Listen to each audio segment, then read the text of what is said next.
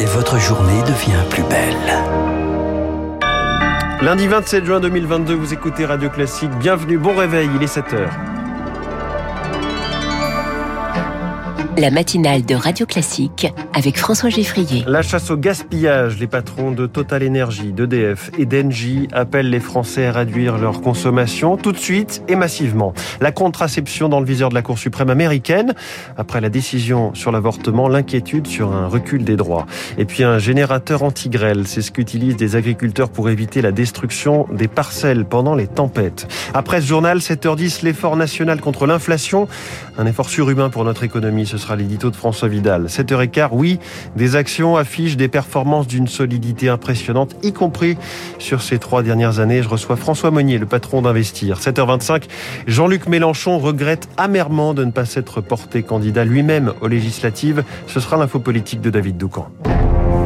Radio classique. À la une ce matin, Charles Bonner face au prix du carburant, un effort collectif et massif. L'énergie est notre avenir, économisons-la. Le slogan accompagne les publicités des énergéticiens qui aujourd'hui le reprennent à leur compte. Un appel commun des patrons de Total Energy, d'EDF et d'Engie dans le journal du dimanche.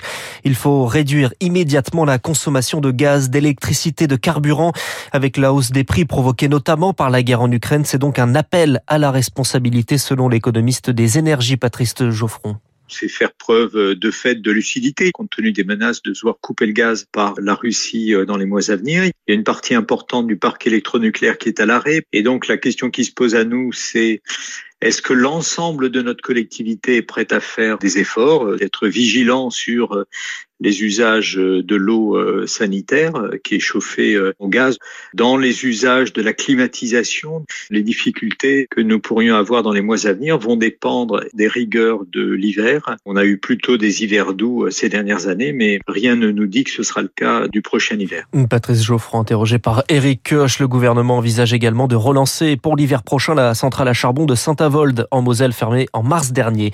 Autre levier, le plafonnement du prix du pétrole, un prix maximum fixé au niveau des pays producteurs qui implique des négociations avec l'OPEP. C'est le souhait d'Emmanuel Macron formulé lors du G7. Le G7 qui se tient depuis ce week-end au château d'Elmao dans la campagne bavaroise. Les dirigeants ont annoncé un embargo sur leur Russe, une nouvelle sanction alors que Volodymyr Zelensky y intervient aujourd'hui en visioconférence. Et en plein G7, la Russie reprend les frappes sur Kiev. C'est une première depuis des semaines. Plusieurs blessés, un mort. Dans le même temps, Vladimir Poutine relance la menace nucléaire et prévoit de livrer justement à la Biélorussie, son voisin et allié, des missiles capables de transporter des armes nucléaires.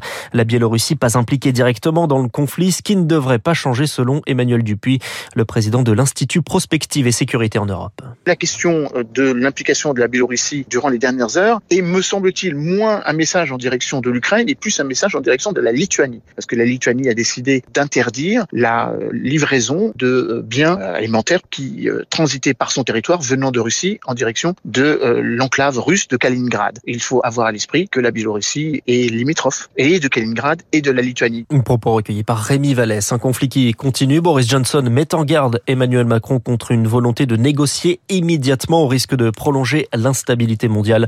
Les dirigeants sont, seront demain à Madrid pour l'ouverture du sommet de l'OTAN. Radio Classique, il est 7h04. Aux États-Unis, la crainte d'une remise en cause des droits. C'est la prochaine étape redoutée après la décision de la Cour suprême de révoquer l'arrêt qui garantissait le droit à l'avortement dans tous les États.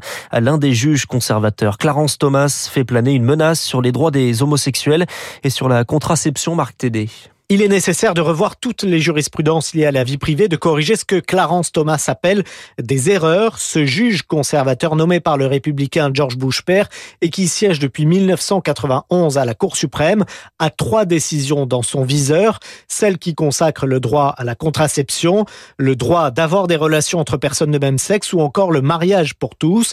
Il s'agit certes d'un commentaire personnel, mais il provient d'un homme d'influence au sein de la Cour, explique l'historien Tristan Cabello l'université John Hopkins de Baltimore. Clarence Thomas n'est pas du tout une minorité isolée euh, à la Cour suprême. Il est suivi par un certain nombre de juges conservateurs euh, et il peut tout à fait les entraîner dans la réévaluation d'un certain nombre d'arrêtés euh, progressistes. C'est quelqu'un qui a une vraie influence dans cette Cour. Le président Joe Biden redoute désormais une remise en cause des droits que les Américains pensaient acquis et il n'est pas le seul à s'inquiéter des nouvelles orientations de la Cour suprême. Avant même la décision revenant sur le droit à l'avortement, seul un Américain sur quatre disait encore faire confiance à cette institution. Et cette décision de la Cour suprême provoque des réactions en France.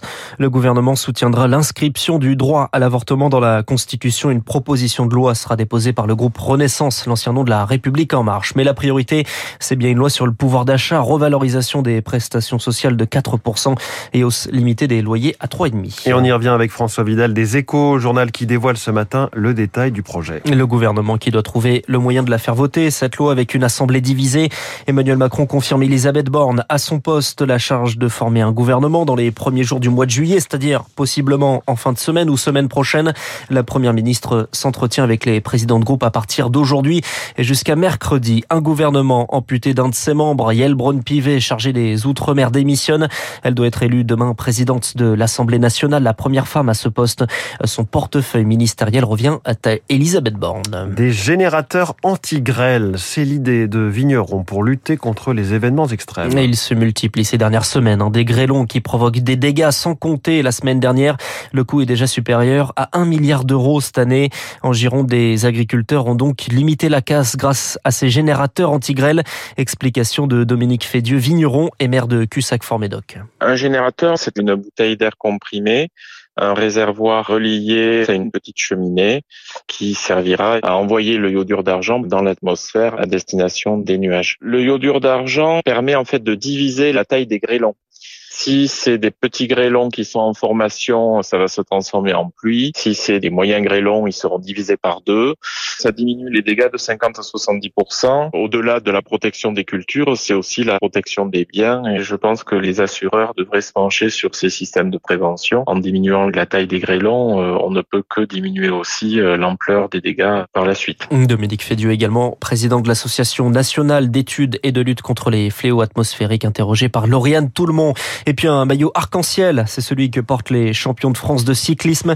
Et cette année, ce sera Florian Sénéchal sacré pour la première fois hier. Il succède à son coéquipier de l'équipe Quick-Step, Julien Alaphilippe. Merci Charles Bonner. Prochain journal à 7h30 avec Augustin Lefebvre. Dans un instant sur Radio Classique, l'édito de François Vidal et les révélations des échos sur la loi pouvoir d'achat.